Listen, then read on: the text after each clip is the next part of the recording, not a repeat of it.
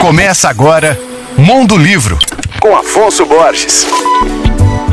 Alô, ouvintes leitores da Alvorada FM. Hoje eu vou indicar o mais recente livro de Fernando Dourado Filho, um notável viajante especializado em negociação com culturas estrangeiras, influente em seis idiomas. O Alu Ambar é o título da obra, lançado pela editora Azul. O livro acompanha a trajetória de Simon, um viúvo de guerra que, com sua filha de 5 anos, parte de Budapeste, na Hungria, para morar em São Paulo. No Brasil, ali na década de 50, ele se casa com a pernambucana Brenda, com quem tem os filhos Boris e Anita. A partir daí, a história passa a narrar a vida destas e outras personagens, seus sonhos e aspirações diante de um mundo complexo, conturbado, marcado pela Guerra Fria, pelo autoritarismo e pelos traumas deixados pela Segunda Guerra. Fernando Dourado Filho nasceu em Pernambuco em 58. Ele escreveu o Alo Âmbar durante a pandemia de Covid-19, momento em que a criação literária se tornou, nas palavras do autor, uma razão de viver. Pois é, sorte a nossa que ganhamos com isso um romance de fôlego com mais de 500 páginas. Uma obra que faz um retrato da segunda metade do século XX, ao mesmo tempo que explora as complexidades da condição humana.